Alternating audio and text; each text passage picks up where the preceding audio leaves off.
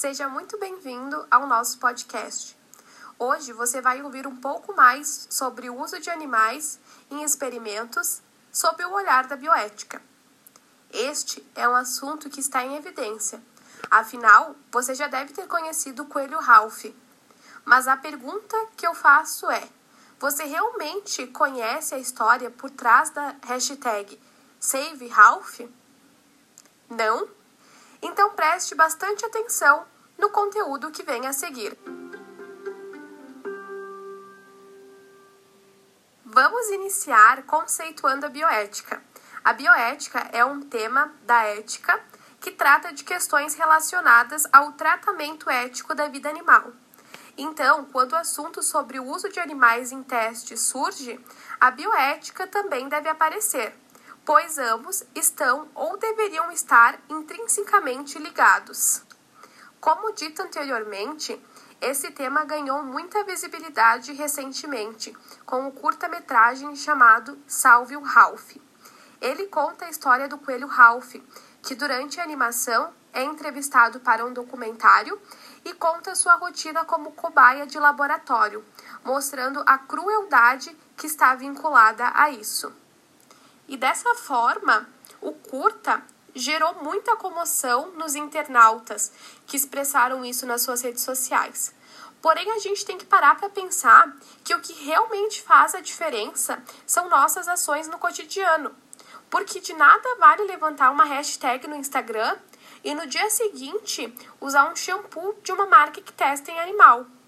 E por isso, eu te proponho a seguinte reflexão: será que a empresa que testa em animais é a única a agir sem bioética? Para testar medicamentos, cosméticos e outros insumos, inúmeros animais, grande parte sendo roedores, cães e gatos, são mantidos em laboratório e feitos de escravo. Esse tipo de testes causa a eles sofrimento e dor, uma vez que são submetidos à inserção de substâncias químicas em seus olhos, inalação de fumaça e implantação forçada de eletrodos em seus cérebros. A indústria da beleza é a mais cruel de todas. Apesar de existirem outras opções para realizar pesquisas e testes, diversas marcas optam por utilizar esse recurso desumano. Os coelhos geralmente são escolhidos para os testes, pois possuem olhos grandes, o que facilita a verificação dos resultados. A dor é tanta que, para que os animais não arranquem os próprios olhos, eles são presos em um suporte onde apenas as cabeças ficam expostas. Essas provas podem durar até 18 dias, e nesse período os coelhos ficam com os olhos abertos, sem dormir ou piscar. Entre as inúmeras consequências, as cobaias sofrem de cegueira, úlcera, inflamações e hemorragias, e pelo menos 9% são mortos por conta das ações dos anestésicos. O médico norte-americano Ray Creek é a favor do fim dos testes em animais.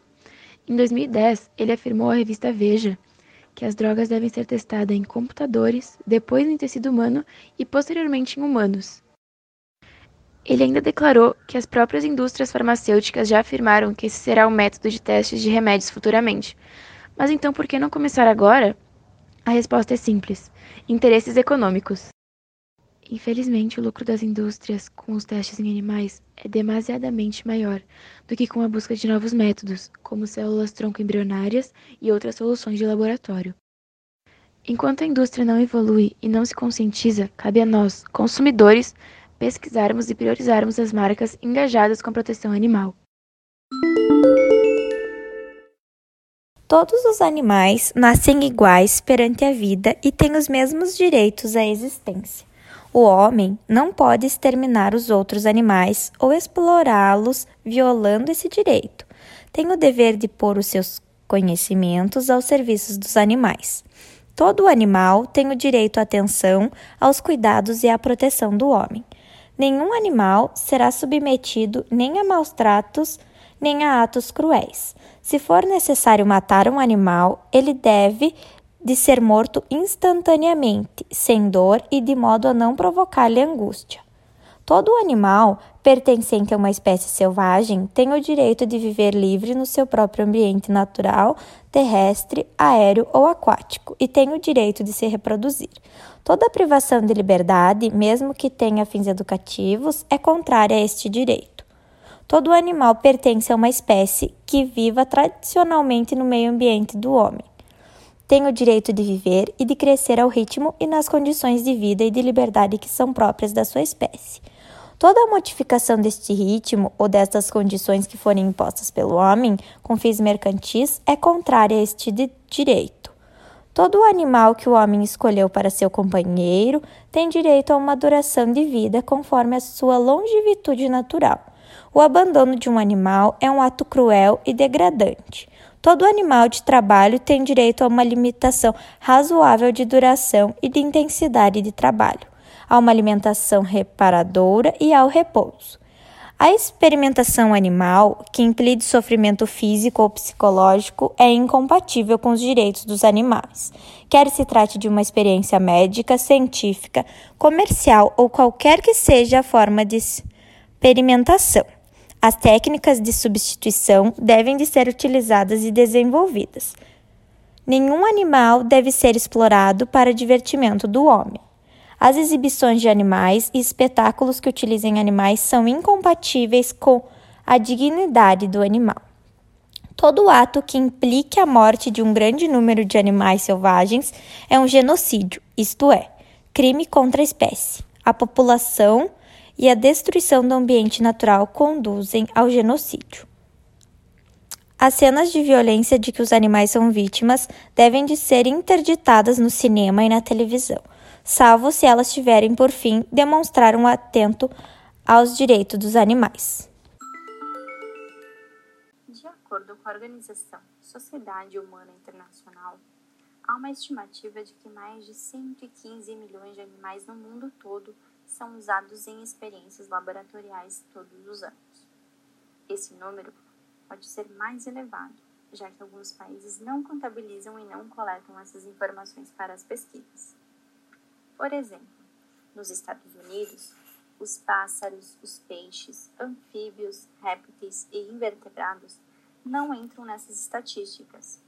Na União Europeia, mais de 12 milhões de animais são usados anualmente, sendo a França, Alemanha e Reino Unido as nações que mais utilizam animais em pesquisas de laboratório. De acordo com a mesma organização, mais de 100 milhões de animais são mortos todos os anos em laboratórios no mundo, sendo que este número não é oficial pelo mesmo motivo já mencionado. Ou seja, não há contabilização em muitos países. Só nos Estados Unidos, 90% dos animais utilizados são excluídos dessa estatística. No ano passado, ou seja, 2020, foi divulgada uma pesquisa da Polícia Militar Ambiental em relação às multas sobre os maus tratos animais. Conforme os dados, teve um aumento de 162,5% em relação ao ano de 2019. Em números, para melhor explicar, o ano de 2019 foram 16 infratores, já em 2020 foram 42. As multas aplicadas chegaram a 357,5 mil reais enquanto em 2019 foram 254,5 mil reais. Nesta pesquisa, também foi divulgado que o animal mais maltratado foi o cachorro, por conseguinte, os gatos, equinos, bovinos, aves e até o porquinho da Índia. Os números mostram que de 461 em 2019 foi para 642 em 2020, o número de animais maltratados. O crime de maus tratos. Previsão legal. Artigo 32. Praticar ato de abuso, maus tratos, ferir ou mutilar animais silvestres, domésticos ou domesticados, nativos ou exóticos. Pena: detenção de três meses a um ano e multa. Parágrafo 1 incorre nas mesmas penas quem realiza experiência dolorosa ou cruel em animal vivo, ainda que para fins didáticos ou científicos, quando existirem recursos alternativos. Parágrafo 1a. Quando se tratar de cão ou gato, a pena para as condutas descritas no caput desse artigo será de reclusão de 2 a 5 anos, multa e proibição da guarda. Dispositivo incluso pela Lei nº 14.064 de 2020. A pena é aumentada de um sexto a um terço se ocorre morte do animal.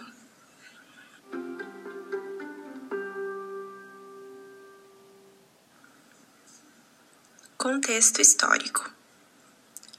Historicamente, essa lei foi muito criticada por conter penas brandas e pela sua classificação de infração de menor potencial ofensivo. Mas, no ano de 2020, após a aprovação do Congresso Nacional e a sanção do Presidente da República, a Lei 14.064 de 2020 criou a forma qualificada desse crime, o que aumenta a pena de reclusão de 2 a 5 anos, multa e proibição da guarda de animais. Nesse tipo penal, não se avalia a extensão do dano, e sim a ocorrência ou não da prática.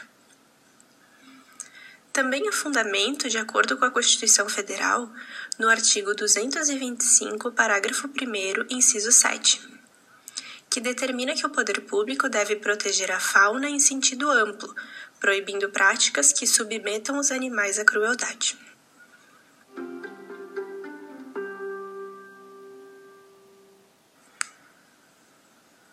Curiosidade. Em relação ao parágrafo 1 do dispositivo mencionado, quando se tratar de cão ou gato, a pena para as condutas descritas no caput desse artigo será de reclusão, de 2 a 5 anos, multa e proibição da guarda.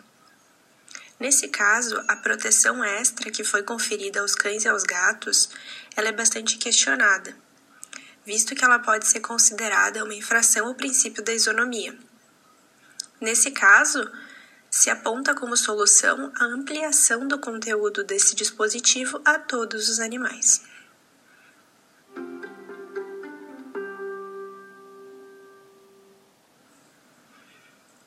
Características: É importante a gente ressaltar que a lei abrange animais silvestres, domésticos e domesticados, nativos ou exóticos. Então, nesse caso, são, são tutelados os animais de maneira geral, independentemente da sua inserção na função de equilíbrio ambiental. Essa normatização protetiva tutela os animais, tendo em vista a sua capacidade de sentimento e de experienciarem prazer e dor.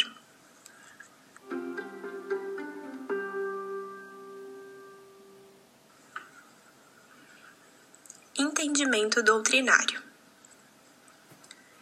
Na sua grande maioria, a doutrina concorda que tais dispositivos não visam conferir direitos aos animais, e sim somente punir os atos de crueldade, que, em razão da sua gravidade e de serem públicos, têm uma influência penosa sobre os nossos costumes como sociedade. Entende-se que é necessário punir esses atos, pois eles ofendem o sentimento de piedade e compaixão presente na coletividade humana.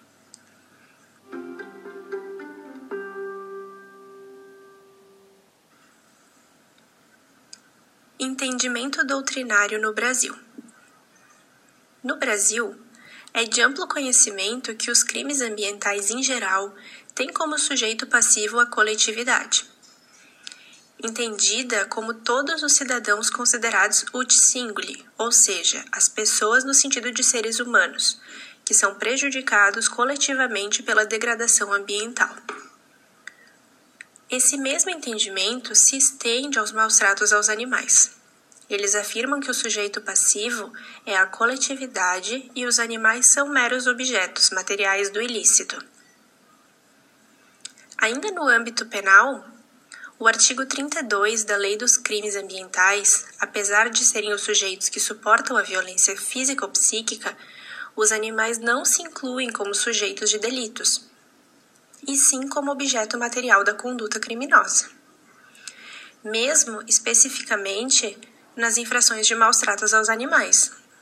Eles não têm significação alguma no processo individualizador da norma, porque a sanção combinada se refere a um delito praticado contra a coletividade, que seria ferida em seus princípios morais, nos seus bons costumes, sentimentos comuns de humanidade no que se refere aos animais. Segundo o autor Wilson Nino, em comentário à Lei das Contravenções Penais, O que a lei tutela no dispositivo em apreço é o sentimento ético, ou seja, o sentimento social que a humanidade tem para com os animais, de uma maneira que o sujeito passivo, ou seja, aquele que é diretamente afetado pela conduta, é o Estado.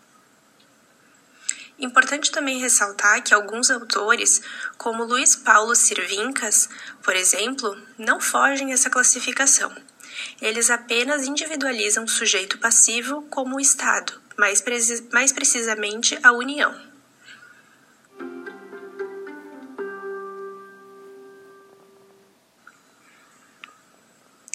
Compreendendo a doutrina.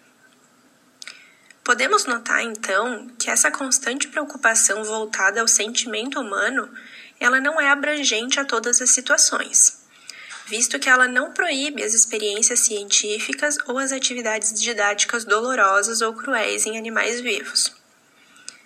Ainda, na Lei de Contravenção Penal, o artigo 64, parágrafo 1 eram punidas práticas cruéis apenas se elas fossem realizadas em local público ou exposto ao público. Isso reitera o pensamento de que o zelo ele é voltado unicamente ao pudor humano, pois autoriza tais atos desde que realizados longe dos olhos da sociedade.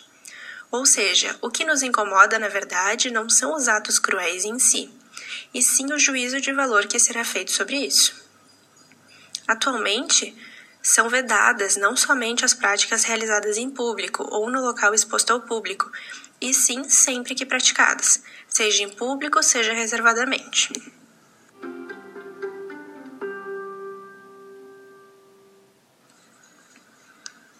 Podemos concluir então que, apesar do rigor que foi trazido pelas novas alterações no tipo penal, é visível que não se efetuou um avanço nessa pauta visto que eles não geraram uma tomada de consciência a respeito dos direitos dos animais.